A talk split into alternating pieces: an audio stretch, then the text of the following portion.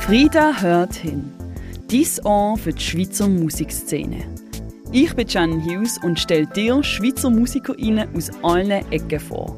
Von altbekannten Rockgrößen bis zu der neuesten Stimme im Hip-Hop. In dem Sinn, hör hin.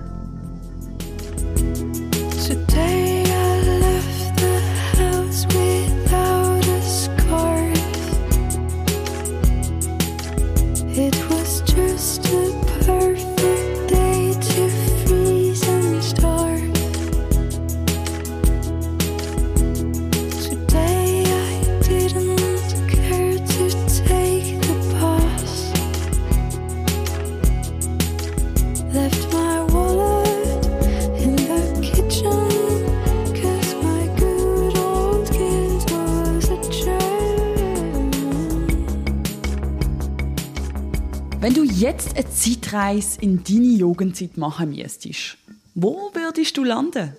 Bei der Daniela Weinmann alias Odd Beholder geht es zurück ins Dietigen der 90er Jahre. In dieser Kleinstadt zwischen Zürich und Baden herrscht Industrie und für die Jugend fehlt es an Zusammenhalt und Identität. Zu hören ist die Zeitreise auf ihrem dritten Album Feel Better, das am 1. Dezember via Simbus erschienen ist. Art Beholder ist schon seit langem ein Fixpunkt in der Schweizer Indie-Musikszene. Vier EPs und zwei Alben sind schon draussen. Mit Feel Better wird ihr Elektropop in ein Konzeptalbum zu der Jugend verpackt. Ich habe Daniela in ihrem Daheim zum Gespräch über ihr Album Feel Better und den Reiz vom Teenie-Alter getroffen. Art Beholder, wie dein Name schon sagt, nimmst du immer wieder eine neue Perspektive aufs Weltgeschehen ein. Was ist so der Moment gewesen, wo dir klar geworden ist, dass du möchtest Geschichten erzählen? Das finde ich eine mega schöne Frage. Oft werde ich ja gefragt, wann hast du zuerst von Musik machen? Aber ich glaube tatsächlich, ich habe irgendwie gefühlt früher von Geschichten erzählen, bevor ich angefangen Musik machen. Und ich glaube, das hat viel damit zu tun, dass mein Vater ähm, uns die ganze Zeit so Freestyle, gut Nachgeschichten erzählt hat. Und er hat es aber so selten gemacht und wir haben das aber geliebt, mein Bruder und ich. Und ich habe dann irgendwie früh angefangen, wenn mein Vater nicht wollte, quasi meinem kleineren Bruder irgendwelche Geschichten erzählen.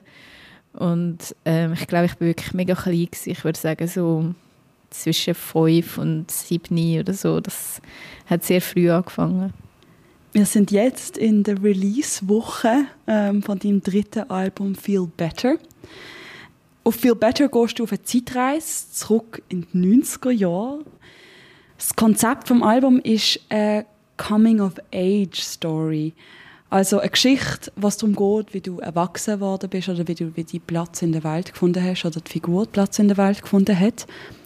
Warum hast du diese Perspektive angenommen und was fasziniert dich daran? Ich glaube, es gibt zwei Gründe ähm, warum mich das Thema Coming of Age interessiert hat. Das eine ist, dass ganz viel, sage ich mal, Struggles, die wir haben mit uns selber, also so psychische Nerds oder vielleicht auch blöde Muster, vielleicht auch gute Muster, das muss ja nicht immer von der schlechten Sache reden, eigentlich früher quasi installiert worden sind. Oder ich glaube, in dieser Zeit lernt man mega viel, oder wenn man ein Kind ist oder ein Teenager ist. Und ich habe das Gefühl, im Laufe des Erwachsenwerden muss man eigentlich wie so die Geschichte ownen und vielleicht auch wieder aufarbeiten und verändern und sich selber neu erzählen. Und ich glaube, darum ist es irgendwie relevant, die Zeit, wo man quasi erwachsen worden ist, genau anzuschauen. Oder ich finde das eine spannende Zeit für mich selber. Aber ähm, in meinem, auf meinem Album geht es nicht nur um autobiografische Sachen, sondern es geht auch einfach um so quasi die Phase vom Teenager sein allgemein. Es ist nicht nur meine eigene ähm, Geschichte, die da drin ist quasi. Und ich glaube, Teenagerzeit interessiert mich darum sehr fest, weil das sind junge Menschen, die erst so am Lernen sind, wie die Regeln der Gesellschaft eigentlich funktionieren und darum sind sie vielleicht auch so rebellisch. Vielleicht sind sie nicht einmal rebellisch, sondern sie checken einfach noch nicht, wie es läuft und mit ihren Versuchen ähm, das quasi zu erfüllen oder auch dagegen zu rebellieren, machen sie die Regeln überhaupt sichtbar. Also ich glaube, jede Generation muss ja neu wieder lernen, wie man jetzt so, so ist als erwachsene Person und ich glaube, das ist ein mega spannender Moment, wo eigentlich die Werte, wo wir so einander überliefern, über Generationen immer wieder neu auf so quasi Probe gestellt werden. Und darum interessiert mich das mega, ja, was Teenager eigentlich aus dem so machen, aus diesen Regeln. Du hast einmal geschrieben, dass sich die Musik für das Album wie von selber geschrieben hat. Texte sind hier inbegriffen. Wie hast du diesen Prozess erlebt? Ja, ich glaube, in diesem Album habe ich zum ersten Mal seit einer längeren Zeit mehr versucht, so ein bisschen meinem Bauchgefühl zu glauben oder einfach nachzugehen. Und ich denke, das hat lustigerweise auch ein bisschen mit der Auseinandersetzung mit dem Songs und so Podcast, wo wir gemacht haben, der Simon Bohrer, aka Longtall Jefferson und ich. Dort haben wir uns so fest über Songwriting unterhalten mit so vielen verschiedenen Artists und dann habe ich wie so gemerkt, aha, die haben ja alle mega andere Holy Grails. So. Also jede Person hat das Gefühl, es muss genau so sein und das ist die gute Art, wie man Songs schreibt. Und dann habe ich wie so gemerkt, ich respektiere ja all die Artists mega, sonst hätte ich ja nicht mit ihnen geredet. Und wenn die alle so verschiedene Zugänge haben, dann kann ich ja vielleicht auch mal einen anderen Zugang wählen oder es mir irgendwie ein bisschen, ja, irgendwie ein bisschen loslassen von meinen, sagen wir mal, Songwritingszwängen. Und ich glaube, darum hat sich so wie von selber geschrieben, weil ich wie vielleicht einfach großzügiger oder grobschlächtiger oder fröhlicher oder mutiger oder hässiger oder emotionaler allgemein irgendwie dran angegangen bin. Und dann haben sich zum Teil so Songs geschrieben, wo ich dann auch nachher nicht recht gewusst habe, ja, wie soll ich jetzt zu dem überhaupt stehen, so als Daniela Weinmann, sage ich jetzt mal, oder auch als Old Beholder.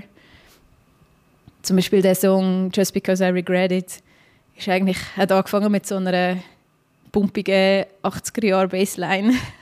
ich habe das einfach mega lustig gefunden, so eine Bassline schreiben und und dann habe ich gedacht, okay, es muss eigentlich so in dem Depeche-Mode ominösen, ein bisschen problematischen Vibe sein, irgendwie in dem, in dem so ein bisschen, ja, man weiß nicht so recht, sind das irgendwie unchillige Leute oder nicht? Ich weiß auch nicht, es ist schwierig zu beschreiben, das Gefühl wo das bei mir auslöst.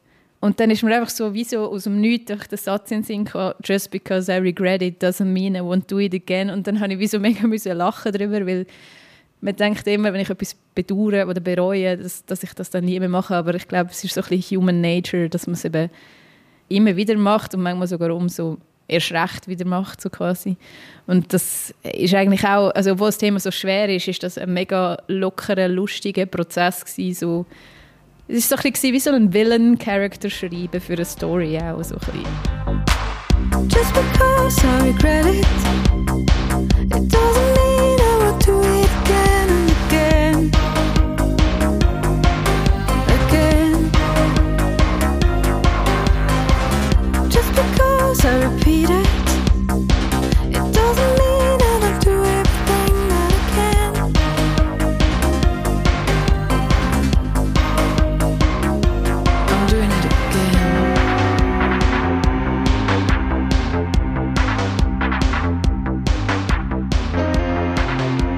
Feel Better, wir haben es schon angesprochen, geht auch tief in deine persönliche Lebensgeschichte rein. Die Grenzen zwischen der Daniela und der Art Beholder, die verschwimmen auf dem Album ein bisschen mehr als auch schon. Wie siehst du das? Ich glaube, der Eindruck entsteht, weil ich viel mehr über innere Zustände singe und viel mehr so I feel like this, quasi so ich erzähle es sehr fest so aus einer Ich-Perspektive und es sind irgendwie vehemente Gefühle oder ja, grosse Gefühle, die zum Ausdruck kommen und ich glaube, das hat sich verändert zu den letzten Alben. Dort habe ich mehr so ein bisschen, sagen wir mal, abstrakter, distanzierter über Sachen, Themen vielleicht, also über Natur oder Digitalisierung oder so geschrieben und in dem Album habe ich wie so mehr aus der Sicht von einem Charakter geschrieben, würde ich jetzt mal sagen. Also so ein Charakter sagt, wie es ihm geht oder ihr geht. Das erweckt natürlich dann gerade so den Eindruck, wie so, wow, jetzt ist so ein bisschen Coming Out. Jetzt erzählt sie mal, mal wie es ihr wirklich geht und was ihre wirkliche Geschichte ist und so.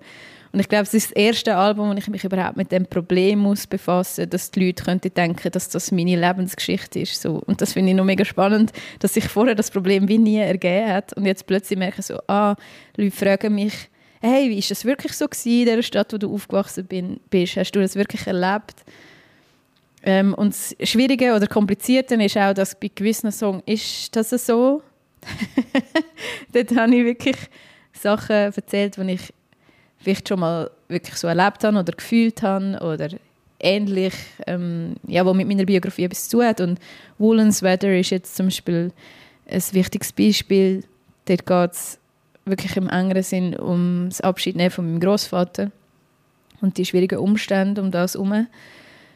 Aber in anderen Songs geht es eigentlich eher, sagen wir mal, um ein bisschen abstraktere Themen, wie zum Beispiel bei Dogs Like Me geht es mir eigentlich einfach um Gewalt, die ErzieherInnen gegenüber Kindern oder Jugendlichen anwenden, in irgendeiner Form.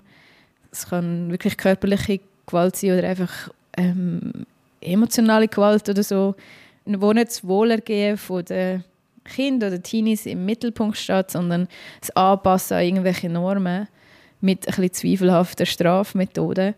Und das ist jetzt eher, sage ich mal, ein abstrakterer Song, der wenig wirklich mit meiner Kindheit dann unbedingt zu tun hat. So.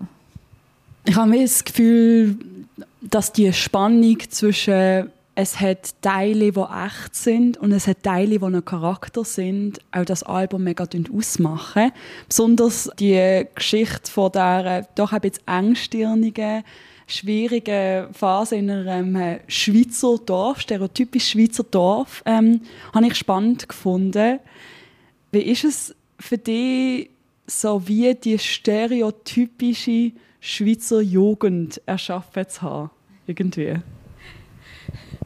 Wow, ist jetzt noch ein bisschen zu viel Credit für mich. Ich glaube, da haben schon andere auch mega coole äh, Songs geschrieben oder Geschichten geschrieben. Aber ja, ich glaube, ja, es bedeutet mir im Fall noch recht viel. Also ich finde es mega spannend, die Songs aufzuführen, weil ich schon auch das Gefühl habe, so viele von meinen Freundinnen können einfach mega relaten. Also es ist halt wie ja, es ist halt irgendwie, ich meine, es ist ein bisschen absurd, jetzt in meinem höheren Alter, sage ich jetzt mal, so eine Teenie-Lieder schreiben, so, aber, ähm, aber es hat irgendwie wie vielleicht auch müssen raus. Also ich habe nie wirklich so eine Phase gehabt, wo ich quasi hässige Songs geschrieben habe. Und ich bin ja immer wieder auch, vor allem natürlich an so Familienfeiern und so weiter, zurück in das Kaff. Und ich finde es schon tough, wie so der Vibe ist dort. Und dass die Leute irgendwie cool sind mit dem. Und, und ja, und ich empfinde, das ist nicht nur eine Frage, also ich bin jetzt in Dietiken aufgewachsen, das ist so eine Aglo zwischen Baden und Zürich und ja, es ist jetzt irgendwie auch nicht mehr gleich wie damals, muss man auch sagen. Das ist natürlich in den 90er Jahren echt eine andere Geschichte gewesen, so. Aber was mich am meisten gestört hat an dieser quasi Stadt, muss man fast sagen, ist, dass es so ähm, ja, es ist einfach, auf eine Art ist es so gäbig gewesen, es ist so günstiger Wohnraum für Leute, die dann irgendwie in der Arbeiterschicht sind oder eben in der Industrie geschafft haben oder so, oder ehemalige Bauer, Bauernfamilien. Und ja, und das ist so irgendwie mega fest prägt von so, sagen wir, Produktionsbedingungen und so, ja, wirtschaftlichen Zwängen, würde ich jetzt mal sagen. Oder es hat dann irgendwie halt auch noch die grosse Kehrichtverbrennungsanlage war halt dann auch noch da gewesen. und man hat gestritten über den Fluglärm und wo tut man jetzt die Ikea an und all die Sachen und es war sowieso mega viel so Logistik und mega wenig wirklich so kulturelles Leben und Zusammenhalt irgendeine Form von positiver Identität so, es war einfach so ein bisschen, ein bisschen irgendetwas gewesen. und ich glaube so viele Jugendliche haben das dann auch in dieser Tristesse so, sie haben irgendwie die Tristesse wie so gespürt, aber irgendwie nicht recht gewusst, woher das kommt oder woher, also wieso sie sich so fühlen, so, so verloren und vergessen fühlen, glaube ich. Und dann hat sich das halt auch negativ geäußert oft. Du bist Teil von Music Declares Emergency. Du hast, wie schon angesprochen, mit dem Long Tall Jefferson äh, den Musikpodcast Songs und so gemacht. Und du hast jetzt selber auch schon langjährige Erfahrung im Schweizer Musikbusiness. Was wünschst du dir für die Zukunft der Schweizer Musikszene? Ich glaube, ich bin im Moment recht optimistisch, was die Schweizer Musikszene anbelangt. Ich habe das Gefühl, seit all diesen Online-Plattformen gibt es eine viel größere musikalische Diversität oder ich habe das Gefühl, immer mehr Teile von der Gesellschaft fühlen sich irgendwie empowered oder entitled, um ihre eigene Musik zu machen. Und ich finde, es hat sich sehr fest verändert, was Finta und auch People of Color und so weiter alles anbelangt in der Musikszene. Und ich bin mega gespannt, wie sich das jetzt so weiterentwickelt. Also ich, ich empfinde, dass schon eine große Entwicklung im Gang ist und ich bin wirklich so richtig pumped, um das zu verfolgen irgendwie. Und was ich mir glaube einfach wünsche, ist, dass ja eigentlich so ein bisschen einen positiven Entdeckergeist so gönnt. Also dass man wirklich so das Gefühl hat, hey, die Leute haben so Freude aneinander, schätzen sich wert, tun sich irgendwie hypen, tun sich irgendwie freuen übereinander, wollen einander entdecken, wollen einander supporten. Also das, finde ich, ist in der Schweiz mega lang so zögerlich gewesen, irgendwie. Und was ich auch wirklich finde, ist, ich fände es jetzt schade, wenn durch die ganze... Also ich habe ein das Gefühl, dass es eine Entwicklung gegeben hat, dass sehr viele so Jazz, Ab, Jazz-SchulabgängerInnen so jetzt so wie der Pop so ein professionalisieren. Um, und ich wünschte mir, dass es nach wie vor eine Szene bleibt, wo Laien mega viel Platz haben und irgendwie können sich so austoben in ihrer Craziness und in ihrer, ihrer Dringlichkeit und dass dort nicht so ja, dass es irgendwie einfach eben wirklich divers bleibt. Und was ich mir auch mega wünsche, das ist vielleicht fast das Wichtigste, ist, dass Clubs überleben, vor allem die kleineren, vor allem auf dem Land. Also ich habe das Gefühl, es gibt so viele coole Clubs und irgendwie gibt es so ein einen Generationenwechsel und ich hoffe mega fest, dass die nicht eingehen. Und wenn sie eingehen, RIP, hoffentlich gibt es neue coole Orte, wo einfach die Sachen auch stattfinden können. Also ich, ich sehe, dass viele Clubs leiden und ich wünschte mir, dass sie, dass sie es schaffen, dass sie überleben. Mit Feel Better dreht Odd Beholder ihre Innenwelt gegen raus. Sie erzählt Geschichten, die teils wahr, teils frei erfunden sind. Auf dem Cover von Feel Better ist eine rote Hochglanzmaske zu sehen. Mehr erinnert sie an die gruselige Jagata Holzmaske aus dem Wallis. Die Musikerin ist sie am Abnehmen, versteckt sich aber auch dahinter. Versteckt und doch wieder entlarvt. Mit dieser Spannung spielt Daniela Weinmann ganz klar. Zwischen Familienstrukturen, Jugenderinnerungen und Alltagsbeobachtungen bahnen sich die intimen Texte ihren Weg zu den HörerInnen. Die gesprenkelte elektronische Musik nimmt einem an der Hand und führt einem durch die Retroperspektive. Sie richtet sich am Sound der 80er und 90er Jahre und treibt trotzdem in Zukunft weiter. Die Art Beholder nimmt gesellschaftliche und musikalische Traditionen unter eine neue Lupe. Und das klingt spannend. You look so thin inside your woolen sweater. I hope they give you something to feel better. Let's go outside and feel once more the weather. We could hold hands and say nothing together. You look so thin inside your woolen sweater. I hope they give you something to feel.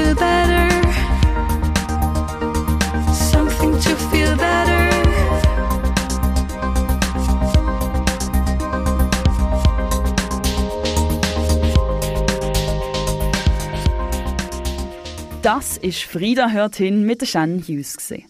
Dies Ohr für die Schweizer Musikszene. Unterstütze auch du den unabhängigen Kulturjournalismus in der Schweiz und abonniere Frieda Magazin auf www.friedamagazin.ch und folge Frieda auf Instagram unter @friedamagazin.ch. Wir hören uns bald wieder.